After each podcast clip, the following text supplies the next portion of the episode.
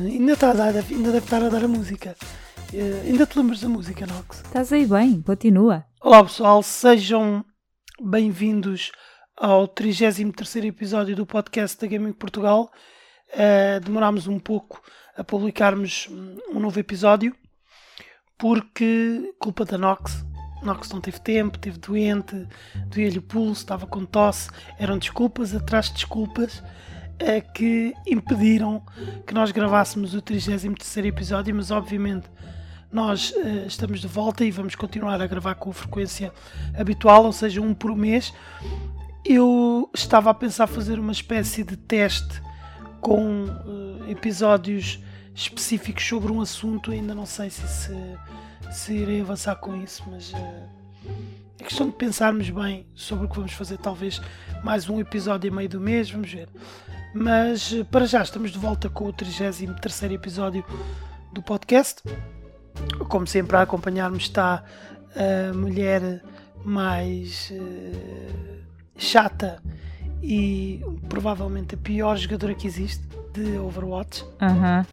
Exato. Eu de Overwatch, eu sou a melhor jogadora em tudo quando jogo contigo. Até o Destiny. Não, por acaso, por acaso, a Nox é uma uma boa jogadora de, de Overwatch no papel de healer, que ela gosta muito de jogar com a healer. E antes de mais, uh, eu não tenho culpa de não se ter feito o podcast, a culpa é do Warframe. Não tem nada a ver com o Warframe.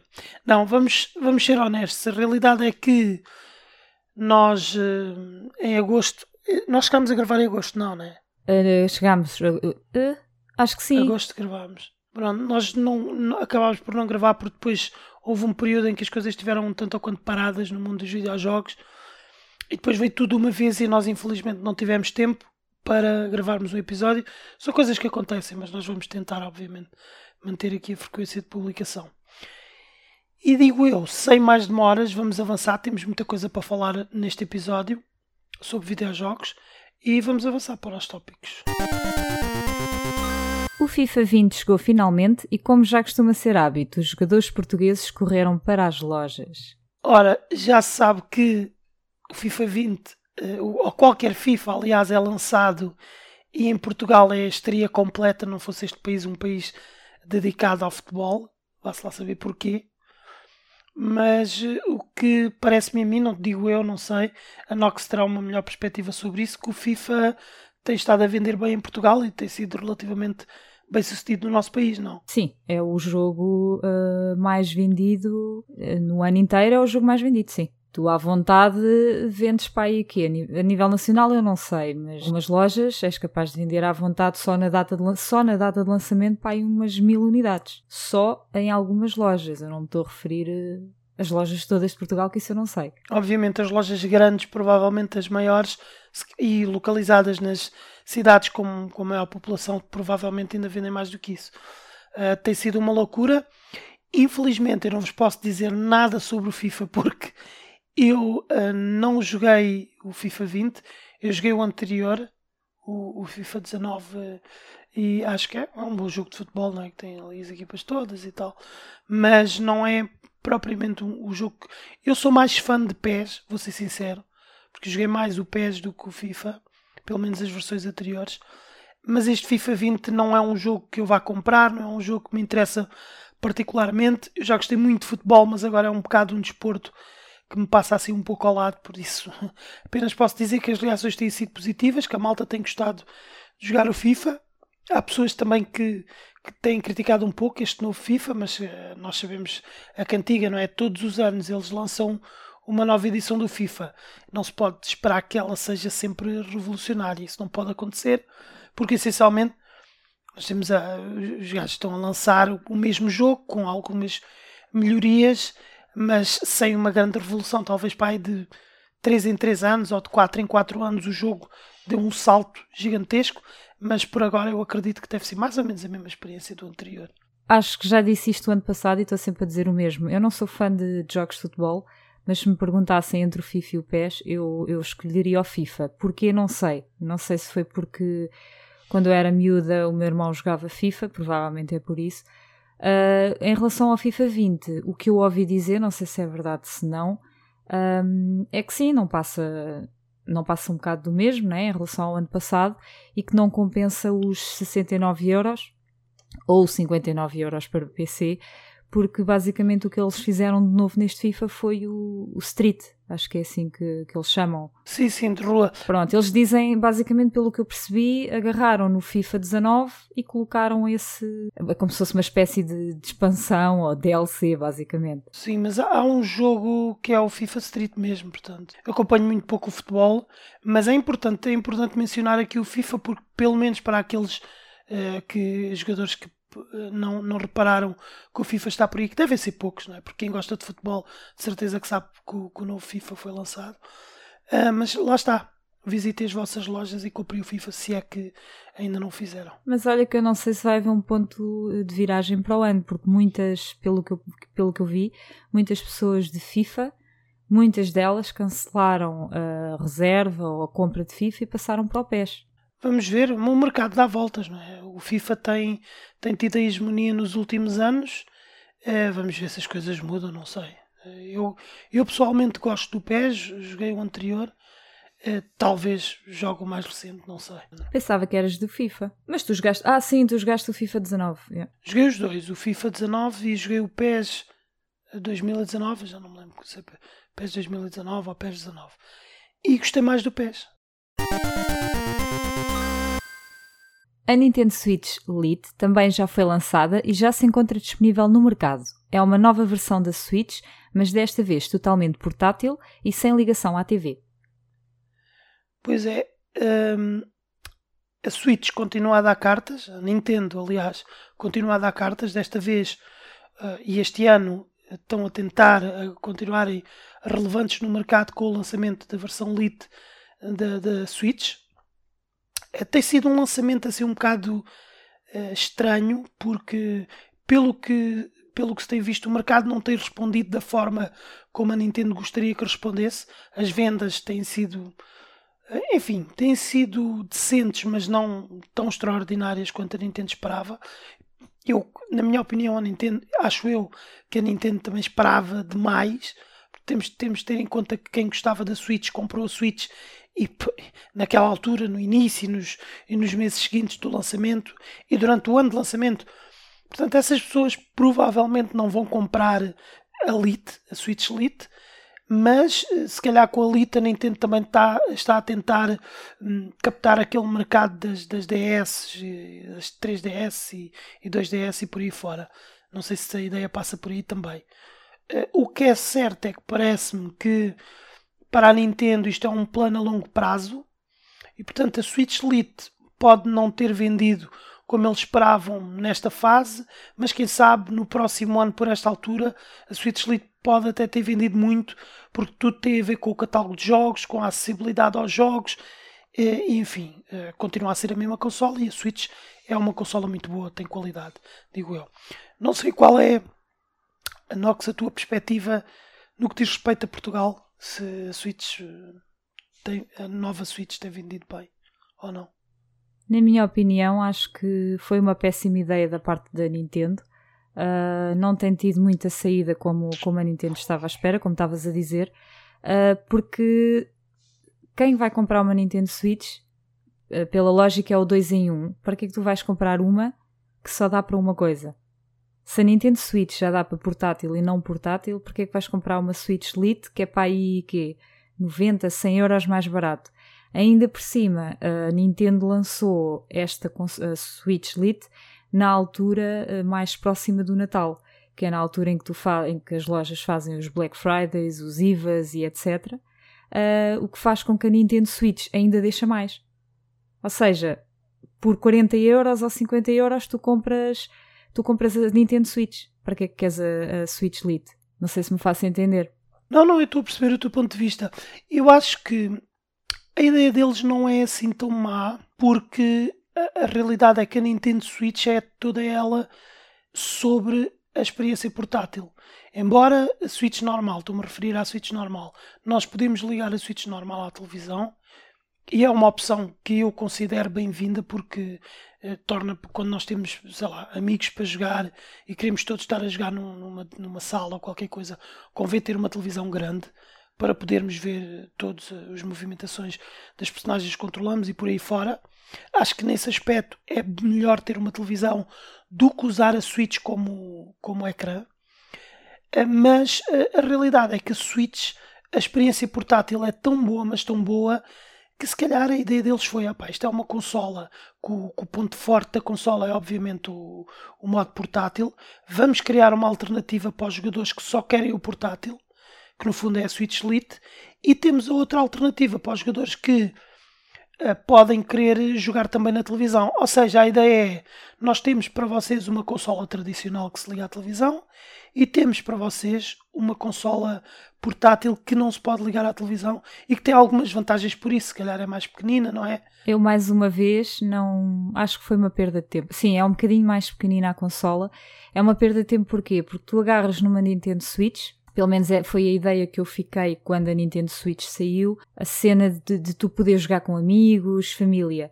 Na Nintendo Switch Lite isso não acontece, porque das duas uma, ou tu tens uma Switch e eu tenho uma Switch, enquanto que a Switch normal, uh, se tu tiveres uma Switch e quiseres jogar uh, em, em modo portátil, eu fico com um comando, tu ficas com outro comando e nós conseguimos jogar os dois em modo portátil, enquanto que a Switch Lite não, porque os comandos não saem. Não, eu, eu compreendo o que estás a dizer. Eu acho que aquilo enfim, essa, essa espécie de forma de jogar em que se usa a Switch portátil, o ecrã da Switch uh, portátil para, para jogar a 2, a 3 ou 4, uh, porque é possível jogar até 4, dependendo dos jogos. Eu acho que esse não é o ponto forte da consola. Eles publicitaram a consola assim, faz algum sentido, mas esse, na minha opinião, não é o ponto forte da consola. Houve aqui uma espécie de mudança com a, com a Lite. Mudança não, eu acho que no fundo é tentar explorar todos os caminhos. É mais por aí. Ou seja, eh, a Switch portátil, a Switch Lite neste caso, poderá apelar a jogadores que só querem uma portátil e sei lá, talvez ainda nem sequer tenham comprado uma Switch. Poderá, poderão haver jogadores por aí que não compraram uma Switch eu gostava uh, que, que a Lite baixasse de preço mais próxima do Natal, mas duvido que isso vá acontecer, não é, Nox? É pouco provável. Duvido, uh, acredito mais que a Nintendo Switch uh, baixe quase ao mesmo valor da Lite. Por isso é que eu estava a dizer, a Nintendo podia ter lançado a Switch Lite para em fevereiro ou em março. Lá está, é aquilo que, que eu estava a dizer. Eu acho que a longo prazo, portanto, daqui a um ano e meio, mais, daqui a dois anos talvez, a Switch Lite logicamente será muito mais barata do que a Switch normal. E eu acho que se calhar a ideia deles é passar um bocado por aí. É se as vendas justificarem, talvez seja possível baixar bastante o preço da Switch. E vamos imaginar que, por exemplo, daqui a, a uns tempos ela baixava para uma coisa de espécie de 100 euros ou 90 euros. Aí seria uma compra extraordinária. Não sei se esse é o plano da Nintendo. Claro que é sempre complicado quando se lança uma versão Lite de uma consola que já de si é pequena, portanto tem um tamanho reduzido. E para além de que nem todos os jogos da Switch dão na, na Lite. Uh, no caso dos jogos de movimento, não dão na Lite. É mais uma limitação. Mas lá está, não é uma limitação grave, porque sendo eu um jogador de Switch também, eu posso vos dizer que a Switch vale pelo modo portátil. Embora eu tenho jogado esses jogos de movimentos com a Nox e nós costumamos jogar geralmente nas épocas festivas, no Natal até costumamos jogar, não é Nox? Sim. Normalmente. E nós divertimos-nos bastante a jogar, não sei se te lembras. Nós jogámos qual? Foi aquele que... O 1 das Switch. O 1 das Switch, por exemplo, que foi muito criticado por jogadores, sei lá, de todo o mundo, mas que nós divertimos-nos bastante a jogar. Sim. Eu e a Nox. Portanto... Uh, esse modo até, até não é modo todo, isso é verdade. Vai ser complicado, não sei, mas parece-me interessante uh, que, se, que a Lite venha substituir as 3DS e 2DS. Acho que é mais por aí, Nox, não sei. Vamos ver. Destiny 2 já chegou à Steam no formato free to play e, obviamente, tanto eu como o Steel estamos a jogá-lo. É verdade, nós uh, já jogámos Destiny 2 no passado Não jogámos assim intensivamente, jogámos, passámos a história. Acho que foi isso que nós fizemos.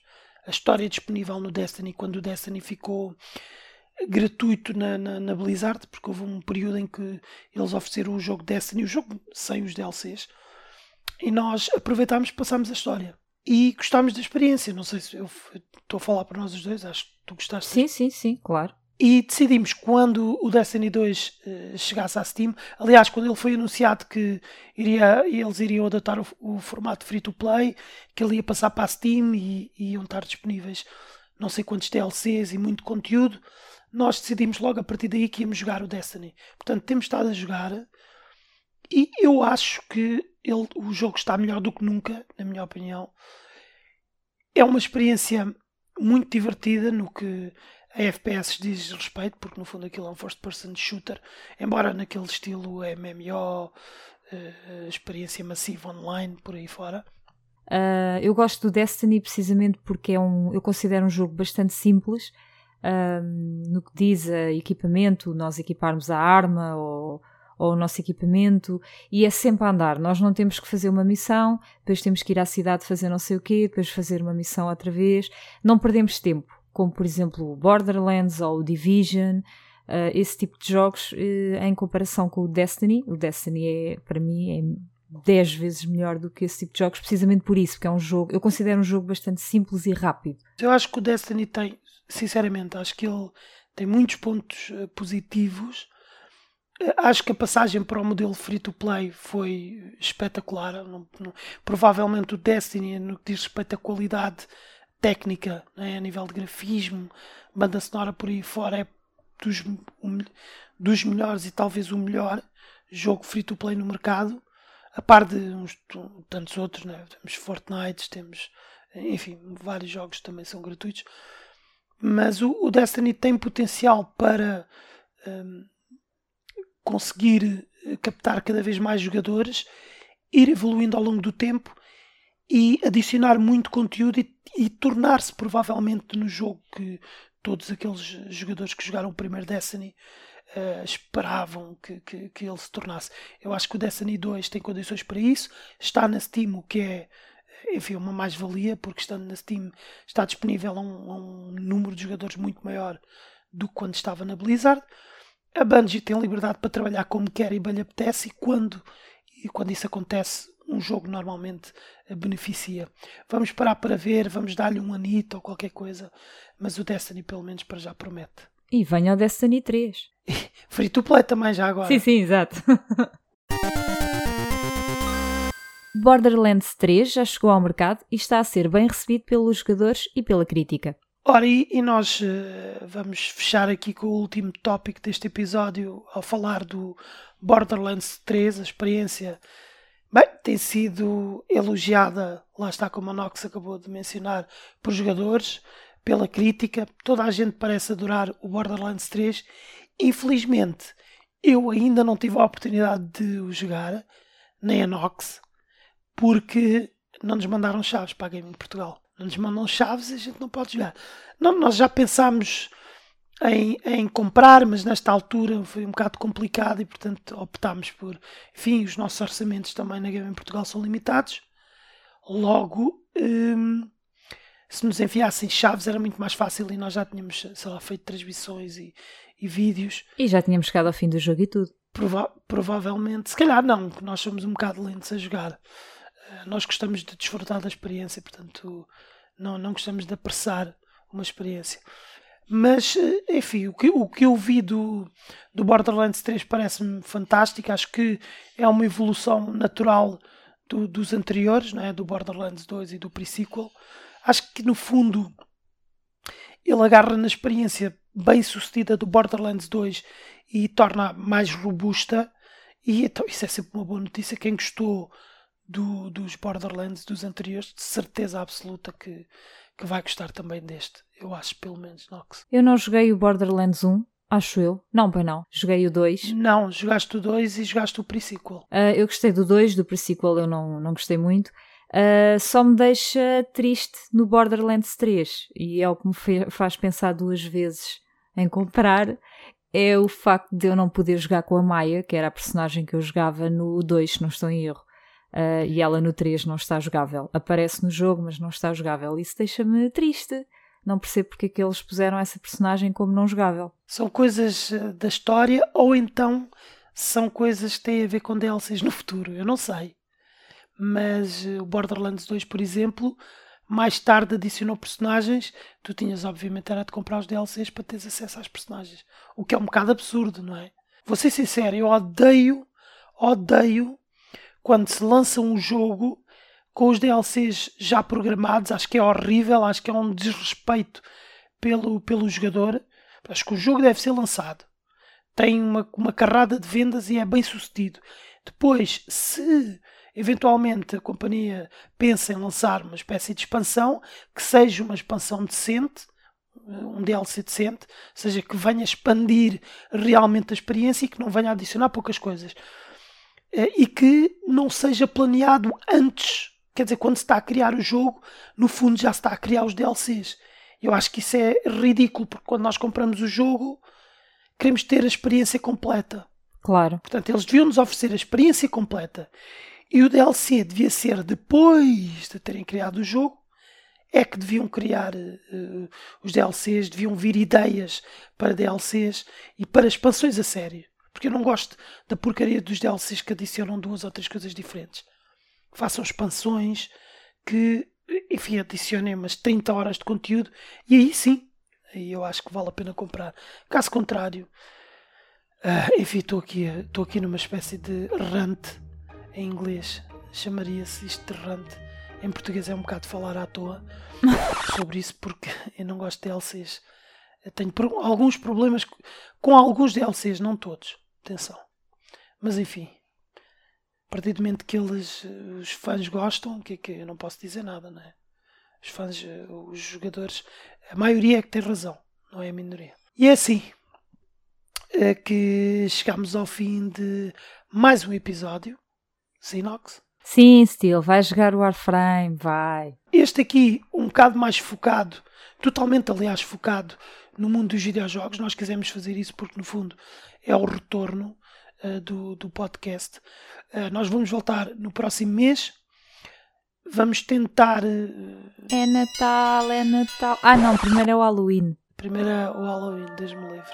Vamos tentar ser mais regulares com a publicação e se calhar a ver se conseguimos publicar uma surpresa pelo meio também no episódio ou qualquer coisa, digo eu. Mas é assim, malta, que chegamos ao fim. Eu estou cansado de aturar a Nox e peço desculpa por ter mais uma vez falado demais. Eu agora percebi que eu já devia estar calado. Pessoal, fiquem bem e até ao próximo podcast.